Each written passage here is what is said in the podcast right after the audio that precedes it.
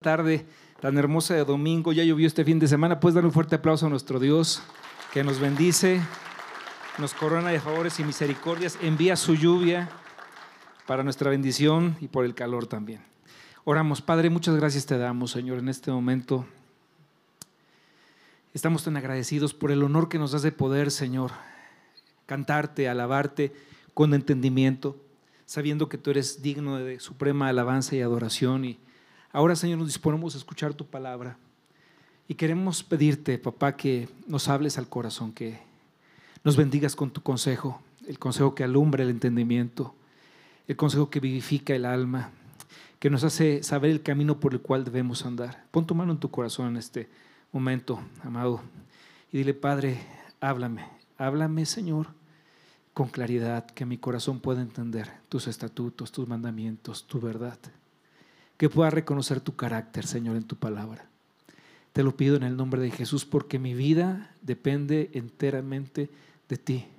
Mi bien más preciado, mi tesoro más grande, mi mayor valor eres tú. Señor, te necesito. Lléname de ti, del consejo de tu palabra. Alumbra mis ojos que puedan ver tu verdad y seguirla. Padre, te lo pedimos todo en el nombre de Jesús, nuestro Señor. Amén. Muy bien, Dios les bendiga. Qué gusto verles nuevamente. Les saludo. Ah, eh, qué bueno que ya llovió, ¿verdad? ¿Cuánto es la gloria de Dios y gracias a Dios por esto, no? Ay, lo necesitábamos tanto y ya se siente la diferencia, ¿no? Yo sé que ahorita con el, no tanto, porque hay mucho calor humano acá adentro, pero al final Dios ha sido bueno y ha mostrado su misericordia para con nuestra ciudad porque Él es un buen Padre, Él es un Padre bueno y Él es un Dios que ama su tierra también. Entonces esta mañana quiero eh, hablarle acerca de, algo que yo sé que es crucial en la vida de cada hijo e hija de Dios.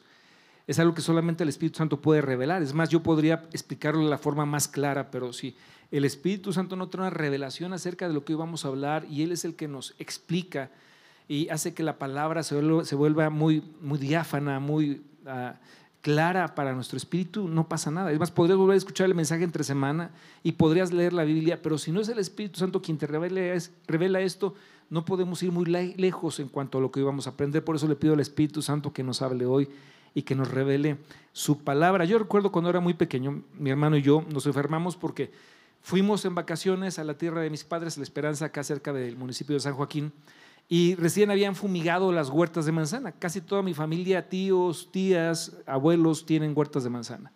Es una tierra productora de manzana y todo es de manzana allá, ¿no?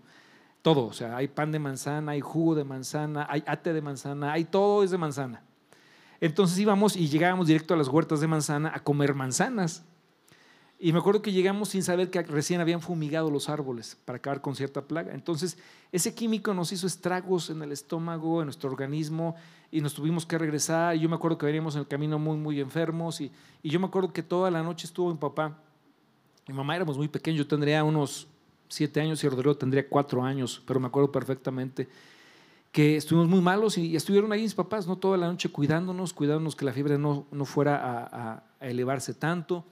Y al otro día, cuando yo abrí los ojos, serían tal vez las 12 del día. Eh, papá era un, en aquel tiempo tenía un taller mecánico, era el taller mecánico más grande de la ciudad, en aquel Querétaro pequeño. Siempre tenía unos 12 a 15 trailers todo el tiempo ahí, este, que estaban reparándolos, arreglándolos, y, era el mejor taller mecánico en esa área de la, de la mecánica automotriz. Y, pero ese día no fue a trabajar porque se quedó en casa para cuidarnos a nosotros. Y no se me ha olvidado eso, ¿no? Papá se quedó en casa para cuidar de sus hijos. Un poco más tarde me acuerdo, que, cómo, me acuerdo cómo nos llevó al, al médico, que quedaba con dos cuadras donde vivíamos ahí en la calle de Madero en el centro con el doctor Sabino. Nos atendieron y bueno, finalmente salimos y aquí estamos todavía contándola. ¿no?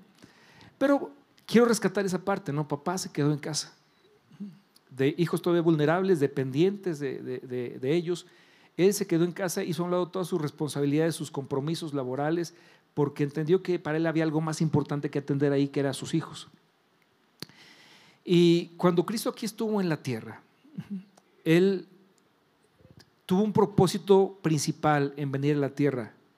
Uno de esos propósitos principales era venir a mostrarnos y revelarnos al Padre y el carácter de su Padre y el corazón de su Padre. Entonces, Cuando tenemos un entendimiento correcto de la paternidad de Dios, por eso les pido que oremos para que tengamos ese entendimiento claro de la paternidad de Dios. La verdad es que hay muchos complejos, temores y cosas y telarañas en la cabeza que simplemente desaparecen. ¿Por qué? Porque ahora entiendes que Él es tu Padre. ¿Y quién es tu Padre? ¿Y cómo te ama tu Padre? ¿Cuál es la clase de amor que Él tiene para con nosotros? Ahora, hay mucha gente que me escucha en este servicio, en esta audiencia, que seguramente tuvieron papás maduros, extraordinarios, maravillosos, cuidaron de ustedes, tendrán buenas historias que contar como yo. Pero también es posible que haya otros tantos o muchos que no tuvieron un padre así, no tuvieron un padre maduro, ni extraordinario, ni presente en la vida de sus hijos. Y bueno, lo que me gusta de la paternidad de Dios es que Dios no necesita la paternidad de un ser humano para mostrar y ejercer su perfecta paternidad. No importa si tu papá estuvo o no estuvo, Él quiere ser para ti el Padre amoroso y perfecto que Él ha dicho que ya es para ti, porque su relación contigo nada más es porque Él es Padre y tú eres hijo o hija, ya con eso. Pero Él quiere que nos sea revelado, que dejemos de lamentarnos por quien no estuvo para poder apreciar a quién sí está y aunque tengas 50, 60, 70 años, seas un hombre hecho y derecho, para Dios sigue siendo su hijito o su hijita. No voy a pedir que levanten la mano los mayores de 60 años porque, no más por orgullo, ¿verdad? Pero bueno, ahí, la levantó, pero por honor, pero para Dios sigue siendo su hijita, su príncipe, su princesa. Y en este viaje que vamos a dar a través de la escritura, nos vamos a dar cuenta de esto que hizo Jesús. El propósito de mostrar al Padre, la paternidad del Padre. Porque en los momentos más dolorosos de Jesús, más difíciles, te vas a dar cuenta que José no estuvo presente. No está presente. No está ahí. Y creo que a propósito Dios quiso que no estuviera José ahí. Entendemos que estuvo hasta los 12 años seguro porque es cuando la Biblia lo menciona. No sabemos cuánto tiempo después se dice que José muere, María queda viuda y Jesús queda huérfano de padre. Pero los momentos más difíciles de Jesús, en toda su edad temprana, porque tenía 30 años, es un, joven, muy joven, ¿no? Todavía es, eh, es alguien que requiere consejo todavía y estar cerca de un padre. Ya no está su papá terrenal. Y yo creo que a propósito Dios lo permitió. Porque a lo mejor si está el papá José físico, no puede apreciar en la plenitud lo que es el Padre del cielo que se presenta y aparece y es mucho más real cuando el papá físico no está o cuando alguien no está.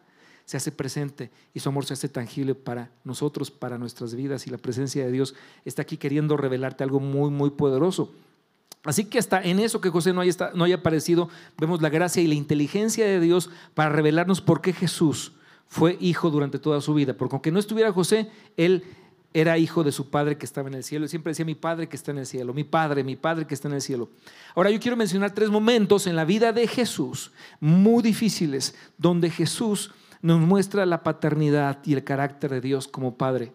Son tres momentos que me hacen boom así fuerte en mi vida, porque son estremecedores. Pero vamos a aprender mucho de ellos. Número uno, cuando Jesús pasa 40 días en la tentación del desierto, vemos de una forma extraordinaria la paternidad de Dios. Porque miren, yo sé que todos nosotros pasamos por tentaciones fuertes. Todo el tiempo estamos siendo tentados todos los días en diferentes facetas de nuestra vida. Todo el tiempo estamos siendo tentados o probados acerca de cómo debemos actuar correcta o incorrectamente, de decir la verdad o no decirla. Siempre hay tentaciones así.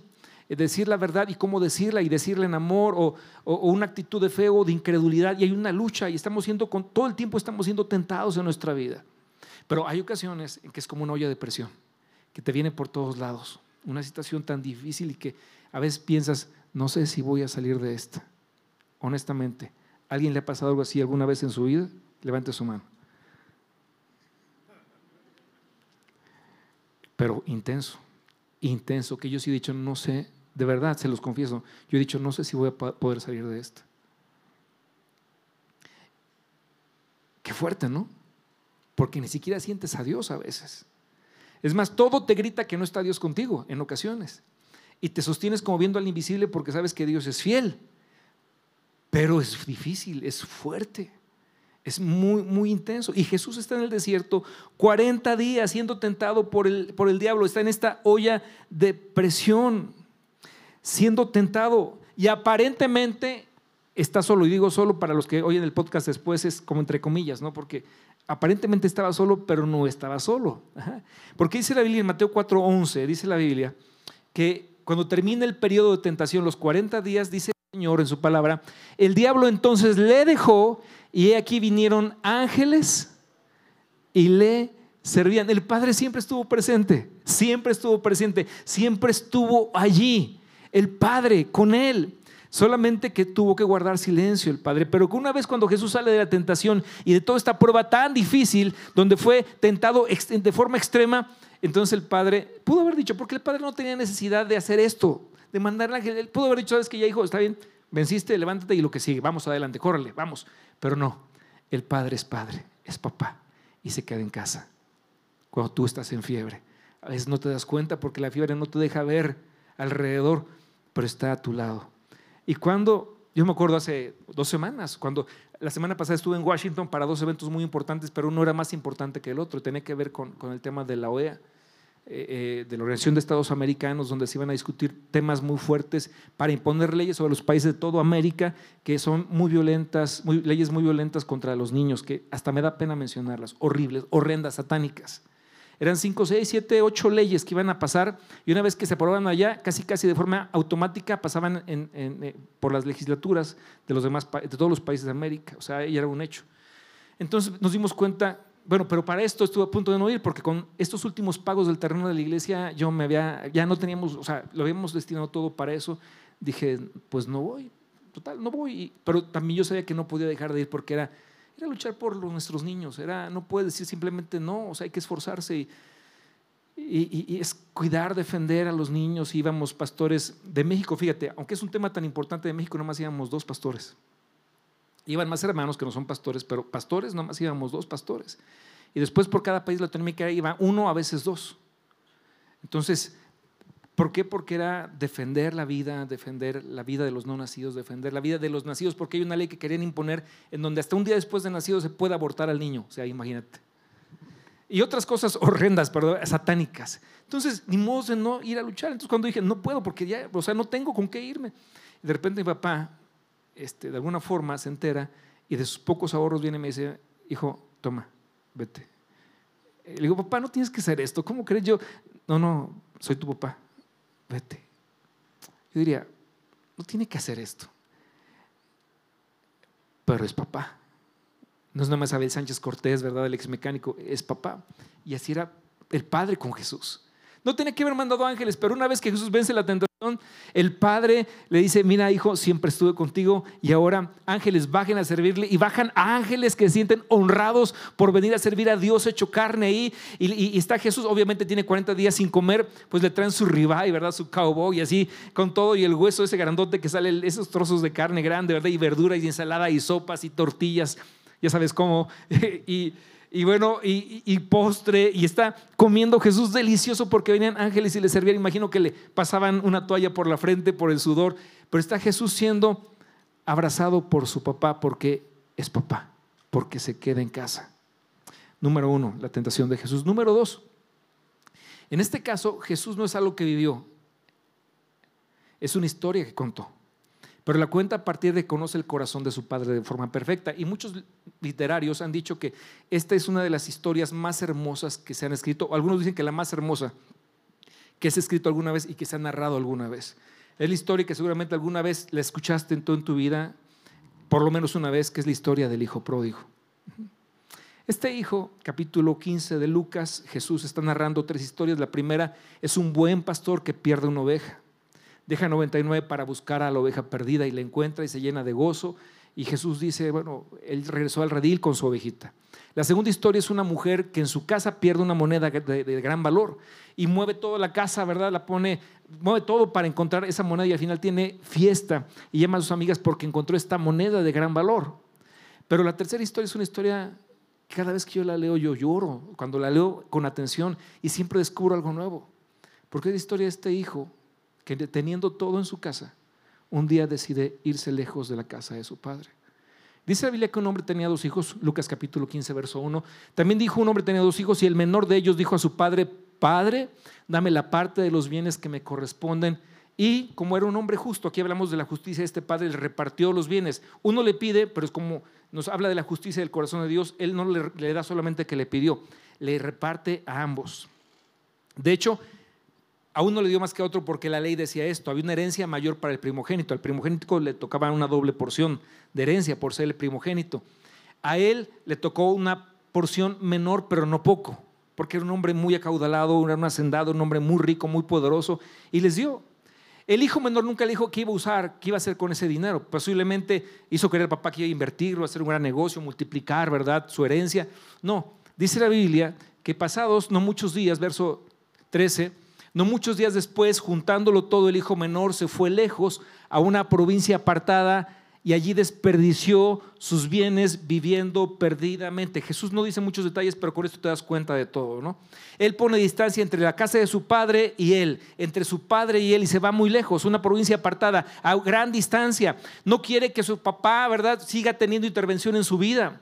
Entonces es un joven que tiene mucho dinero y no tiene una autoridad cerca que le muestre cómo hacer las cosas. Entonces desperdicia todo lo que no le costó ganar, ¿verdad? Es más fácil gastar cuando no nos cuesta es más fácil, pero cuando te cuesta lo administras porque sabes lo que cuesta el dinero. Como él no lo costó, empezó a despilfarrar y desperdiciar todo viviendo perdidamente. No ahorró, no multiplicó, no administró, no invirtió, nada de nada. Simplemente lo gastó viviendo perdidamente, ofendiendo el honor y el nombre de su padre.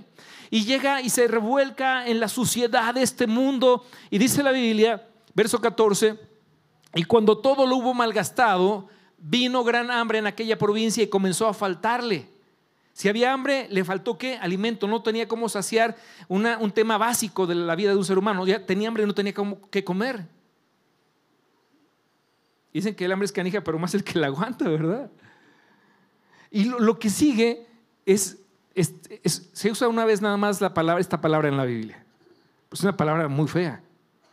Dice el siguiente versículo, y fue y se arrimó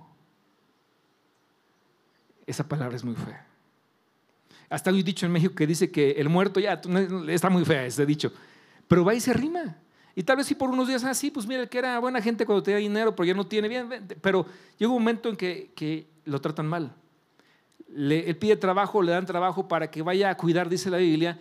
Se arrimó a uno de los ciudadanos de aquella tierra, el cual le envió a su hacienda para que apacentase cerdos para trabajar cuidando cerdos. Y tú dirías, bueno, pues es un trabajo digno para nosotros, pero cuando hablas de los judíos, para un judío en su cultura y su, cosmovisión religiosa, un, cerdo es un animal inmundo, impuro, sucio, les causa repulsión. Es como si tú estás sentado en la sala de tu casa, estás cómodamente ahí comiendo unas palomitas y de repente es una rata y se te pone en la pierna, ¿qué haces? Una rata de así de verdad, como de tres kilos.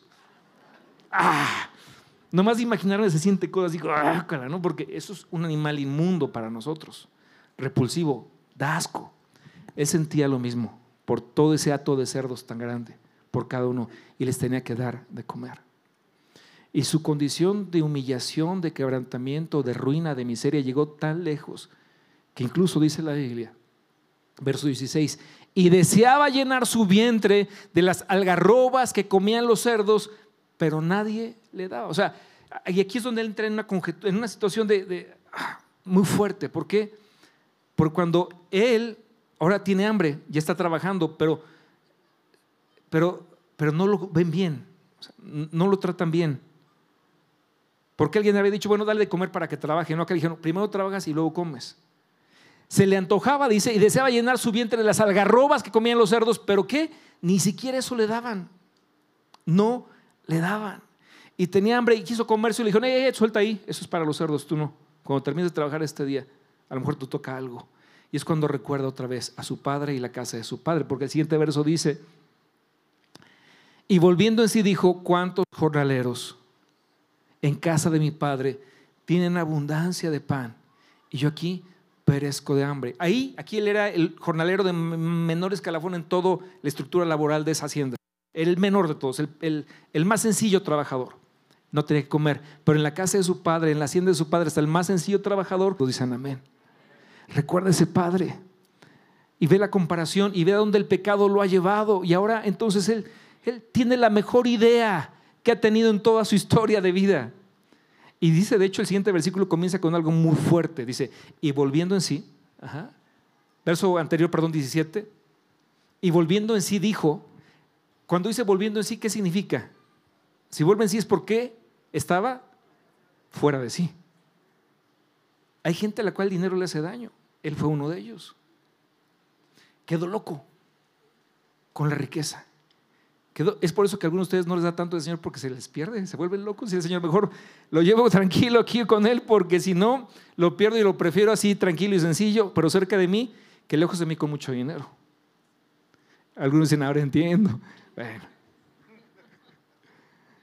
Y está ahí, ahora este muchacho está volviendo en sí, vuelve a ser cuerdo, recuerda la casa de su padre, hace comparaciones y entonces dice, ya sé qué haré. Verso 18, me levantaré e iré a mi padre y le diré, Padre, he pecado contra el cielo y contra ti y ahora tenemos un hijo quebrantado. Ahora tenemos un hijo que está encontrando arrepentimiento. Mira, lo mejor que le puede pasar a una persona que es lejos de Dios, lo mejor que le puede pasar es venir a arrepentimiento. Es lo mejor. Porque si a este hijo le cae un sándwich de repente no regresa.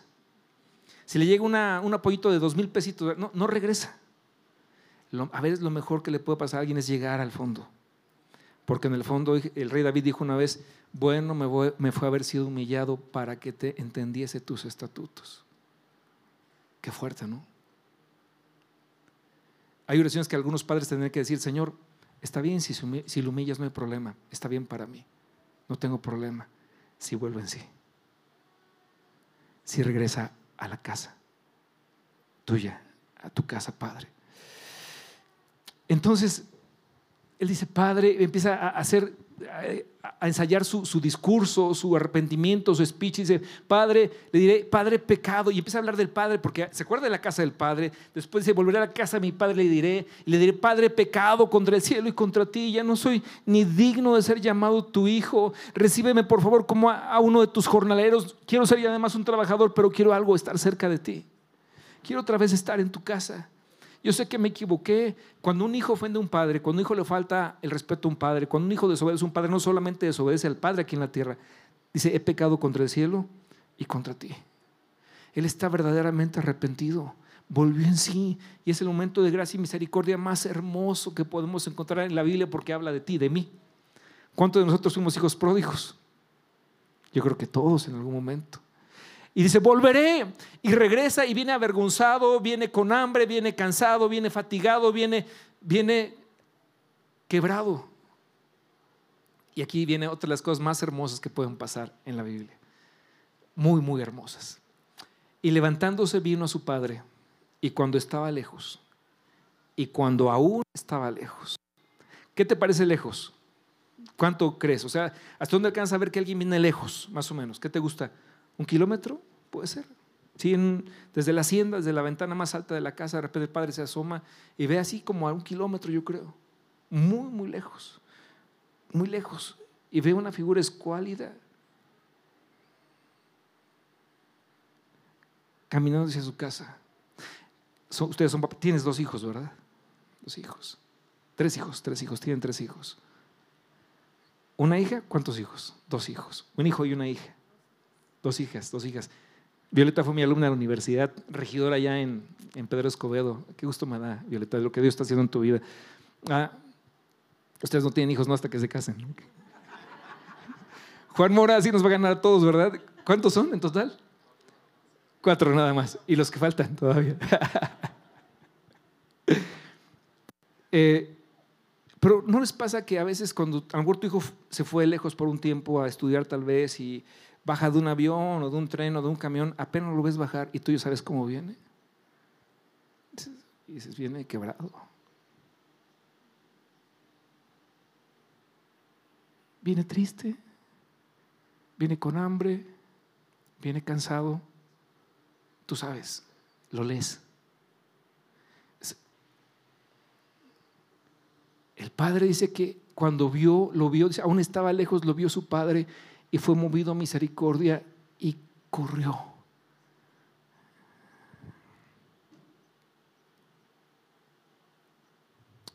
Me encanta cuando Jesús nos cuenta de este Padre que Él conoce muy bien, pero que a mí no me había sido revelado.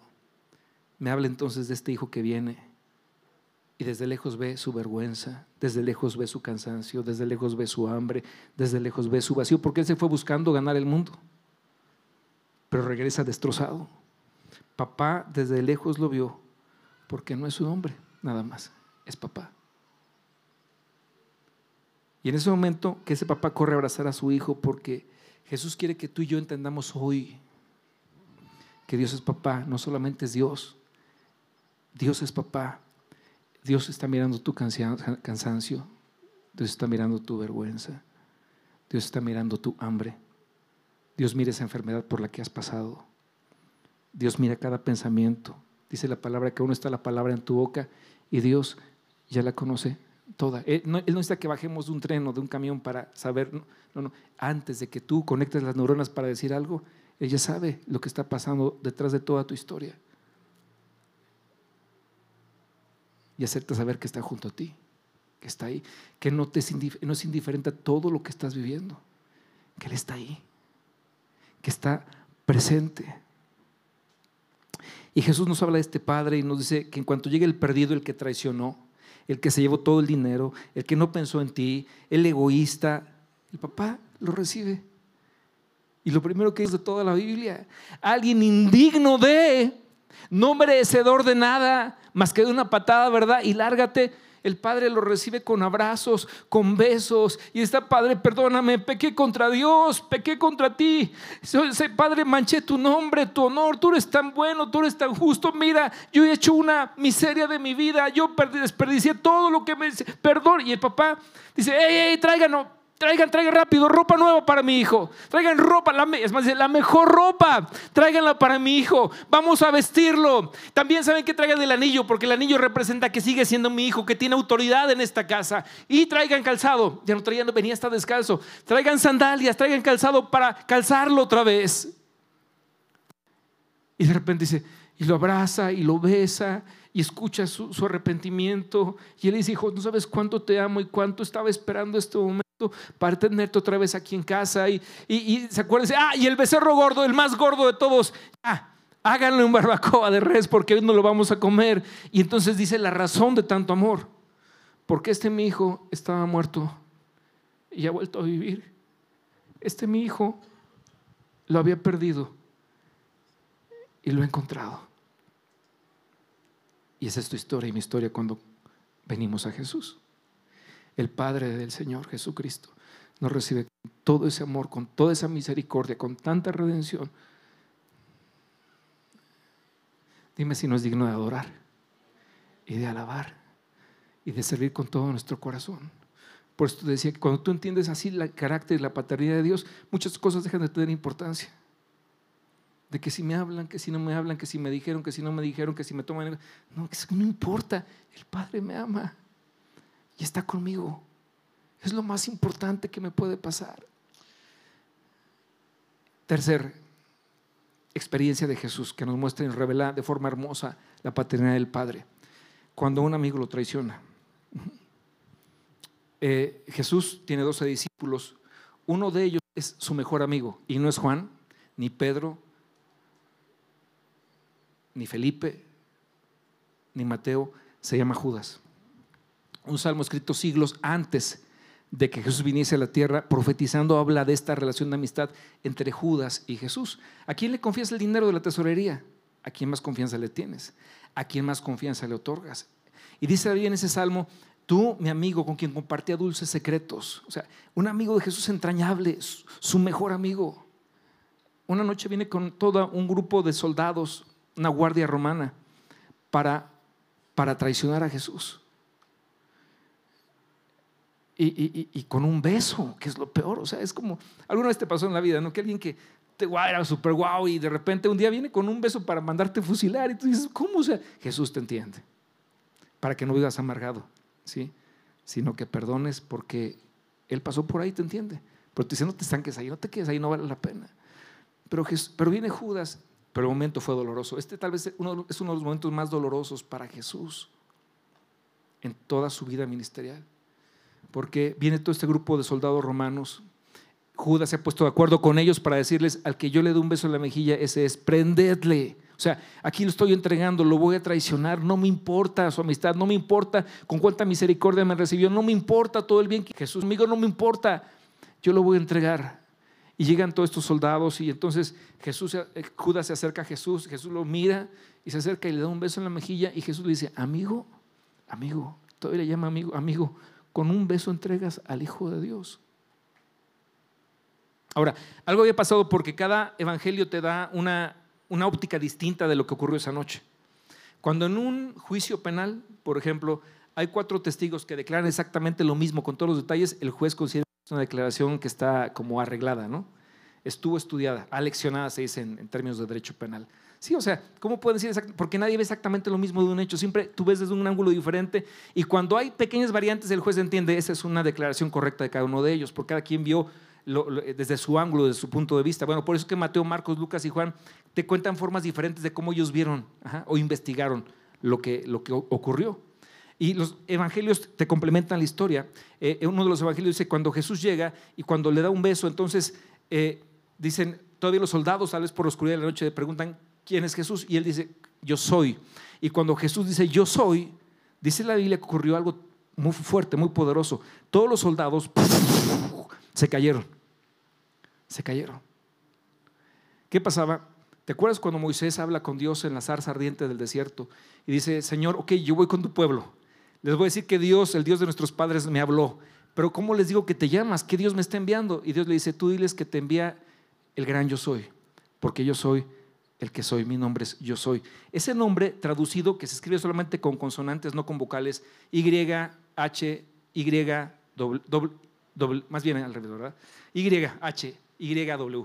¿sí? Yahvé, que se puede pronunciar como Yahweh o como Jehová, es exactamente lo mismo. Pero es una forma como tratar de decir, así lo podemos pronunciar, porque no tiene vocales.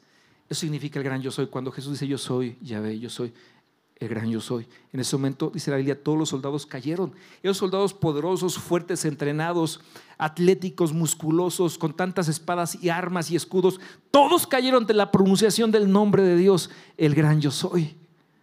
Hubo mucha tensión y confusión en ese momento. Entonces se vuelven a incorporar. Y cuando el soldado que es el, valiente, ¿no? que tiene que ir por Jesús para aprenderlo, porque le dicen, a ver, ve tú, ¿no? Tú apréndelo. Y va este soldado. Y entonces se levanta Pedro, uno de los apóstoles, de los discípulos de Jesús, saca su espada. Y dice la Biblia que cortó su oreja. Mateo 22, por favor, si me pueden acompañar ahí, 51, si no me equivoco. Toma su espada y corta, 26, 51, corta la oreja del soldado que iba a aprender a Jesús. Y entonces aquí pasa algo entre paréntesis, porque no es el fin de, esta, de, este punto. Pero de repente el soldado se cae su oreja, cae, está en el piso su oreja. Y aunque fuese un soldado de mucha experiencia, temerario, cualquiera que ve que se desprende una parte de su cuerpo, se te, las entrañas se te conmueven, ¿no? Ve y piensa, ¿qué le voy a decir a mis hijos cuando me vean así, sin oreja, a mi esposa? Y, y ve su oreja y la profusión de sangre de una herida en el oído es, espantosa. Empieza a chorrear la sangre, rápidamente todo su uniforme militar se le llena de sangre, es un charco enorme de sangre, pero Jesús le grita a Pedro, le lo regaña y dice, Pedro, vuelve tu espada a su lugar, vuelve tu espada a su lugar. Y Jesús nos muestra el carácter del Padre de una forma tan hermosa aquí, tan gloriosa, tan bella que tal vez nunca lo habías visto. Así, pero entre paréntesis, Jesús tiene la calma en medio de toda esa tensión, porque lo van a aprender para matarlo. O sea, imagínate el escenario, lo van a tomar, lo van a aprender para matarlo. Y Jesús se agacha, levanta la oreja y le dice, a ver, se queda medio choca, entonces la vuelve a acomodar para que y la acomoda y la pega. Y de repente el soldado ve el charco de sangre, ve su uniforme lleno de sangre, pero siente su oído que está bien, que puede volver a escuchar. Ya no, ya no hay sangre que esté, que, esté, que esté fluyendo. Yo creo, esto es entre paréntesis porque no es el propósito de esta enseñanza, que ese hombre le entregó su vida a Cristo esa noche. Y que cayó de rodillas y lo adoró. Fue la aprehensión más difícil en la historia de un grupo de autoridades, de soldados.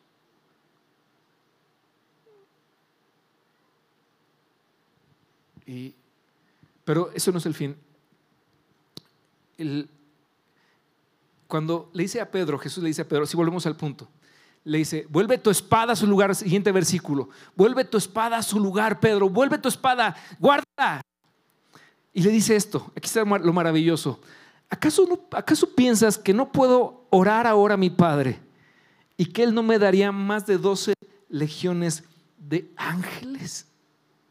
Otra versión dice, ¿acaso no sabes? Yo puedo orar a mi Padre. Inmediatamente me, mandaría 12 legiones de ángeles. De acuerdo a las unidades del ejército romano de aquel tiempo, cada legión tenía 6 mil soldados. 6 mil por 12 son 72 mil. Guarda tu espada, Pedro. ¿Acaso no sabes que estoy a una distancia de una oración con mi papá? Y que si yo le digo que me ayude, Él manda todos los ángeles que pueda mandar para librarme. Porque su ángel mandará cerca de ti para que te guarden todos tus caminos. Pero es el símbolo de los miles de ángeles que a veces te cuidan y tú no te das cuenta. Y estás a la distancia del Padre de una oración. Además, dice Pedro, ¿acaso no sabes? ¿Acaso no te has dado cuenta? ¿No sabes esto? Ahora, ¿el Padre pudo haber enviado a los ángeles? Sí, sin que se lo hubiera pedido. ¿El Hijo pudo haberlos pedido? Sí. ¿Por qué no los pidió y por qué no los envió? Porque si el Señor los manda, ni tú ni yo estaríamos aquí. Y estaríamos condenados por toda la eternidad. Jesús prefirió pasar por, por la cruz, por amor a ti y por amor a mí.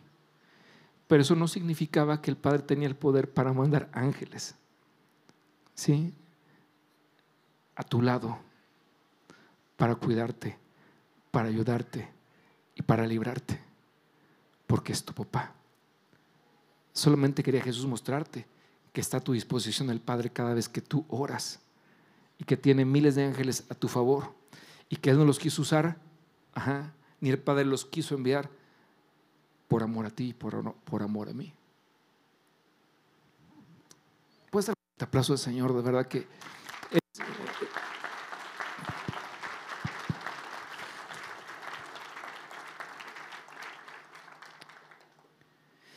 Yo quisiera que esta fuera la convicción de cada uno de nosotros, que todo mundo guarde sus espadas.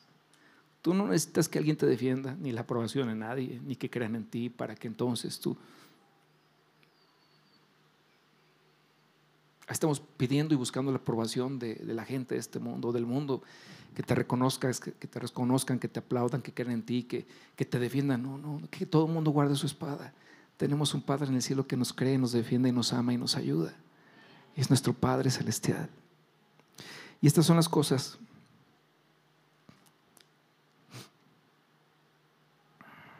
que hacen que nosotros entendamos que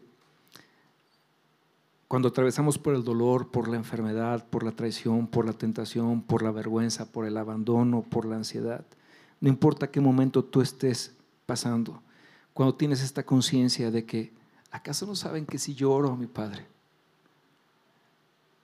Tengo tanta confianza con Él, porque papá está en casa para cuidar de ti. A veces la fiebre no te da, no te permite verlo, porque estás demasiado cansado pero cuando logras abrir los ojos te das cuenta que papá siempre estuvo ahí, nunca se apartó, siempre, siempre estuvo ahí en los procesos duros, porque es verdad que hay procesos duros en la vida, los procesos drenantes que ocurren, que tú y yo conocemos. A veces uno se siente solo en casa, pero no está solo. Papá está en casa mientras el nene duerme. Papá está en casa cuidándote, la temperatura, cuidando de ti. Hay una parte en la Biblia, Jeremías 33, que Dios dice, clama a mí y yo te responderé y te enseñaré cosas grandes y ocultas que tú no conoces. Entonces, el hijo tiene que clamar y el padre promete responder.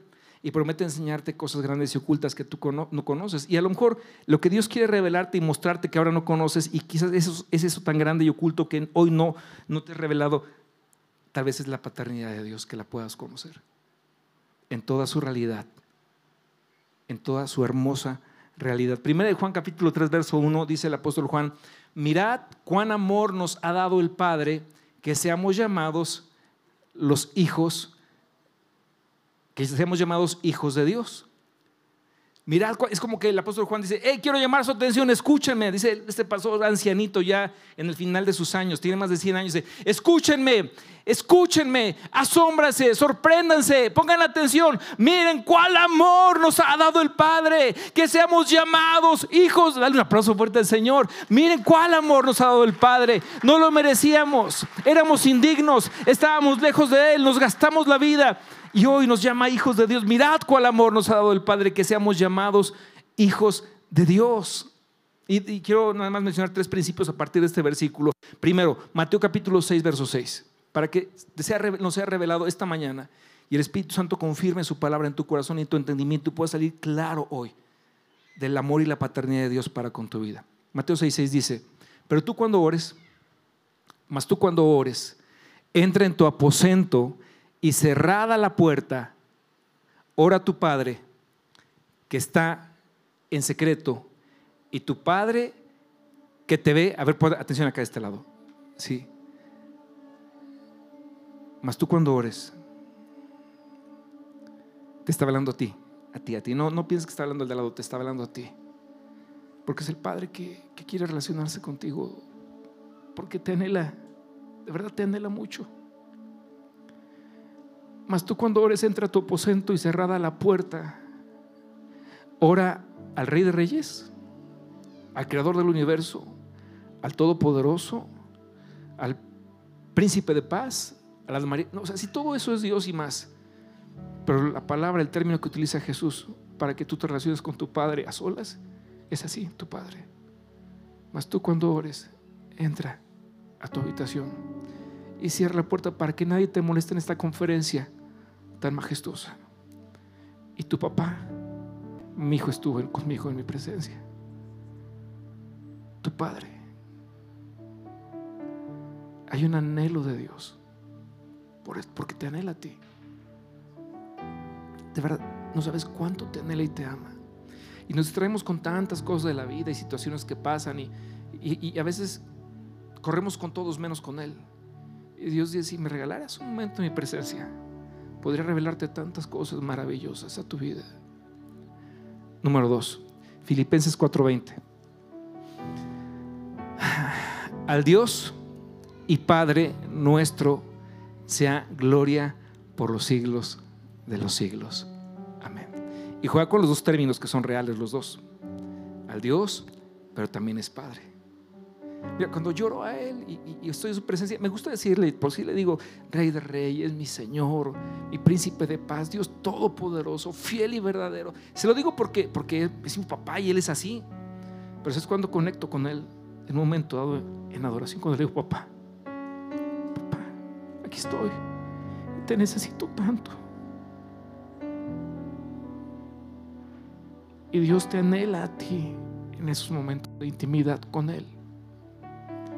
Padre que pueda abrazarte y besarte y decirte cuánto te ama y revelarte las cosas que tiene para ti. Porque sabe, cuando tú salgas de ese lugar y abras la puerta nuevamente, sales lleno de esa paz y poder que te da el caminar con un papá tan grande y poderoso a tu lado. ¿Quién dijo miedo? Cuando el rey del universo camina a tu lado.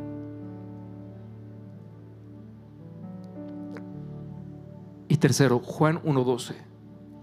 Mas a todos los que le recibieron, a los que creen en su nombre, les dio potestad. Otra versión dice, les da el derecho. Y aquí los abogados, que hay un montón de abogados en esta iglesia, lo van a entender perfectamente. Les da el derecho de ser llamados hijos de Dios. Los derechos comúnmente se ganan con sangre. La mayor parte de los derechos de nuestra constitución se ganaron con sangre. El derecho para ser hijos de Dios se ganó con sangre, pero la puso el Hijo de Dios. Para que todos los que le reciban a Jesús, su Hijo, y crean en su nombre, el Padre les da el derecho de ser llamados sus hijos, los cuales no son engendrados de carne, ni de sangre, de sangre ni de carne, ni de voluntad de varón ni de hembra, sino del amor y la voluntad de Dios. ¿Qué significa? Que todos somos creación de Dios, todos somos seres humanos creados por Dios, pero no todos somos hijos de Dios. Somos hijos de Dios hasta que tú recibes a Cristo verso anterior, al Hijo de Dios en tu corazón, en tu vida. Crees en Él. Y ese momento poderoso, el mayor milagro ocurre. Pasa de ser una simple criatura a convertirte en un hijo, una hija del poderoso Dios, de tu Padre Celestial.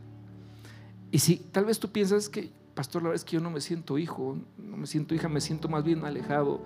Y, bueno, hoy es el día de salvación. Simplemente puedes decirle, papá, estoy cansado de vivir esta vida solo, sola. He arruinado todo. Es una miseria acá dentro de mi corazón. Pero quiero ser tu hijo. Quiero encontrarme como el hijo pródigo. Y quiero abrazarte y que me abraces. Esa puede ser tu oración. Y hoy ocurre el milagro. Pasas de condenación a vida. De huérfano a un hijo de Dios. Del poderoso Dios, el Padre eterno. Cierra tus ojos en esta hora, Señor. Dios, te damos muchas gracias. Tan hermosa tu palabra. Yo quiero invitar en esta hora, así con tus ojos cerrados todos, si hubiese alguien que, que hoy quiere, porque dices que yo no estoy seguro, soy un hijo de Dios, es más, no estoy, sí estoy seguro que no lo soy, porque, porque, porque nunca le he entregado mi vida, pero hoy quiero entregarle mi vida y quiero pasar de muerte a vida y quiero ser hijo de Dios y quiero que me ayuden, por favor, a pedirle a Dios. Si es tu condición hoy, Dios quiere y anhela adoptarte como hijo, como hija. Si tú quieres hoy recibir a Jesucristo en tu vida, diciéndole que crees en Él y ser adoptado por el Padre Celestial, te invito, levanta tu mano ahí en tu lugar. Va a ser un momento glorioso y precioso. Gloria a Dios por todas las manos levantadas. Gloria al Señor. Gloria a mi Dios. Ok. Todas las personas que levantaron su mano, pónganse sobre sus pies en este momento. Ahí es su lugar porque hoy va a pasar algo bien bonito, bien hermoso. Y todos los demás con los ojos cerrados seguimos orando. Y todos vamos a hacer esta misma oración para ayudarles a los que se pusieron de pie. Y repitan después de mí todos en alta voz. Mi Dios y Señor, te doy muchas gracias por tu palabra que he escuchado este día. Estoy cansado, muy cansado. Estoy fatigado del alma y ya no puedo más dilo fuerte. Hoy vengo ante ti para rogarte que me recibas en tu casa. Perdona mis pecados de todo corazón. Creo en Jesucristo, tu Hijo, que dio su vida por mí en la cruz. Me rindo a ti. Ahora levanta tus manos y dile, Señor, estas manos levantadas significan hoy que me rindo. Ya no quiero pelear contigo. Quiero abrazarte ahora. Quiero que me abraces y me tomes en tus brazos. Quiero llamarte Padre mío a partir de hoy.